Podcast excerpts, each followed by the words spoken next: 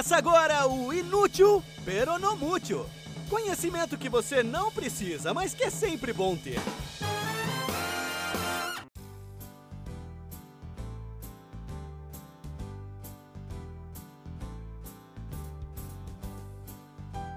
Olá, degustadores ouvintes! Bem-vindos ao Inútil Peronomútil, podcast que toda quarta-feira deleita seus ouvidos com conhecimentos aleatórios que provavelmente você nunca vai encontrar qualquer oportunidade para usar. Mas vai que você tá ali numa mesa de bar e bate aquele silêncio que ninguém sabe o que falar. Pronto, aí sim você vai ter um enorme arsenal de opções à sua disposição.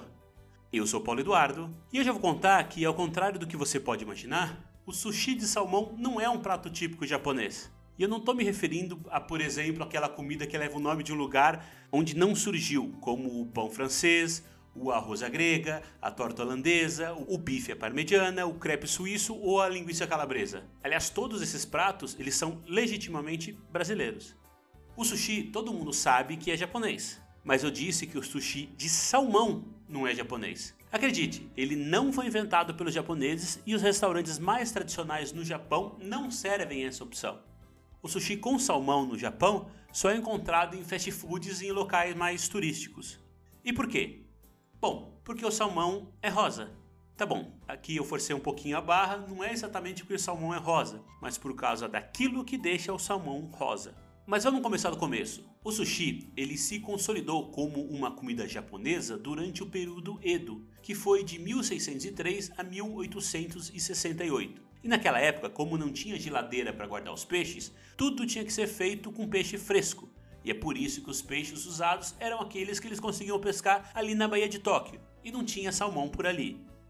Mas, mais do que isso, nos outros lugares que a galera porventura conseguia pescar salmão, ninguém tinha coragem de comer o salmão cru, como manda o sushi. E por quê? Bom, porque o salmão cru pode dar uma doença chamada anisakíase, que é uma parasitose que dá no intestino, que causa dor abdominal e vômito. Tipo uma lombriga, nada muito grave, mas não é algo que você queria pegar por ingerir peixe cru, né? Se der para evitar, melhor. E por isso, ninguém tinha manha de se arriscar a comer um salmão cru, ou seja, nada de sushi de salmão. A anisakíase é causada por um parasita transmitido pelo camarão, e como o salmão come camarão, ele pode acabar infectado. Aliás, é justamente por comer camarão que o salmão fica com a carne rosada. Esse problema do salmão, que pode te dar um verme, foi resolvido pelos noruegueses. Na década de 1970, a Noruega começou a criar salmão em cativeiro. Na época, o peixe era um artigo de luxo e eles começaram a exportar que nem louco. Na década seguinte, a Noruega exportava metade de todo o salmão consumido no mundo. Era um negócio da China, esse é o salmão da Noruega. Mas, claro, quando a coisa começa a dar certo, mais e mais gente começa a querer entrar na festa. E no começo da década de 1990, a Noruega estava produzindo tanto salmão, mas tanto salmão, que não conseguia nem consumir nem exportar tudo, e começaram até a congelar o salmão para não perder. Nessa mesma época, a economia do Japão estava bombando, e o país era um dos líderes de tecnologia no mundo, e todo mundo tinha dinheiro para gastar. O Japão é, desde sempre, um dos países que mais comem peixe no mundo.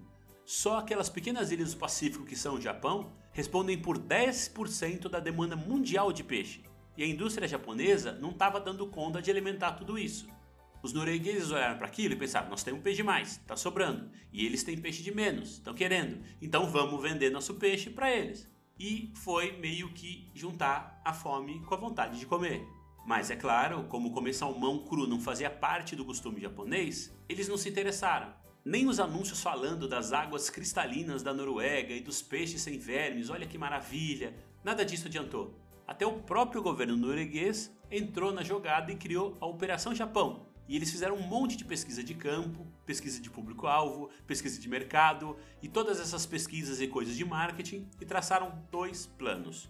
O primeiro foi chegar para uma gigante de alimentos no país, especializada em comida congelada, que estava em todo e qualquer mercado e mercadinho, tipo uma sadia, e falar para os caras: olha, eu vou te vender 5 mil toneladas de salmão cru, baratinho, baratinho, quase de graça. E aí você dá seus pulos aí, mas começa, por favor, a vender esse salmão como se fosse algo ideal para fazer aquele sushizão maneiro.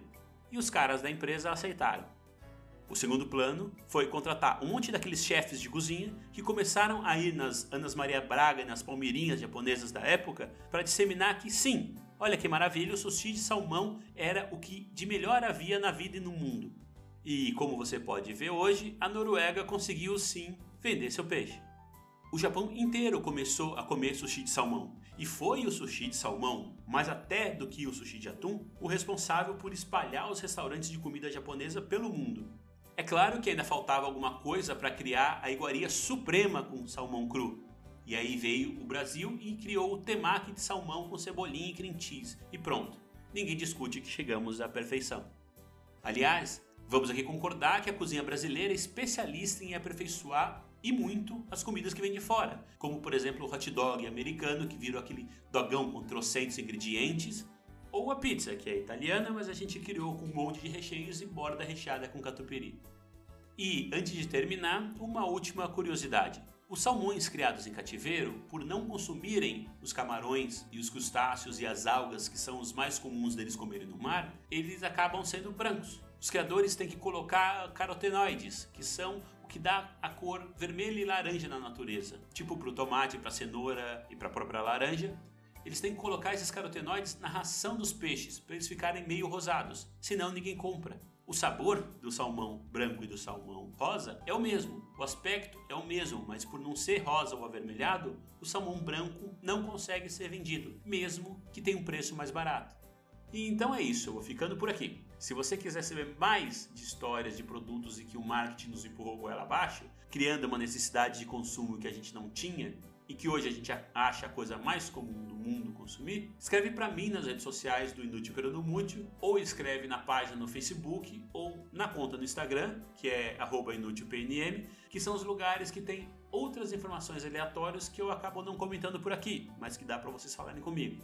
E mandem sugestões de assuntos também para inútilpnm@gmail.com. O episódio de hoje, por exemplo, eu vi num fio no Twitter de um professor de japonês que quem me indicou foi o Felipe Raoni, que já já vem com outro episódio como participação especial. Claro que não dá para se basear somente no que escreve no Twitter, então eu fui atrás e vou deixar na descrição do episódio um monte de link de matérias de jornais respeitáveis e fontes confiáveis ratificando essa história toda do sushi de salmão ter sido criado na Noruega. Bom, por hoje é isso. Quarta-feira que vem tem mais informação aleatória de qualidade. Fiquem bem e até a semana que vem. Você acabou de ouvir Inútil Peronomútil. Informação aleatória de qualidade para enriquecer suas conversas na mesa do bar.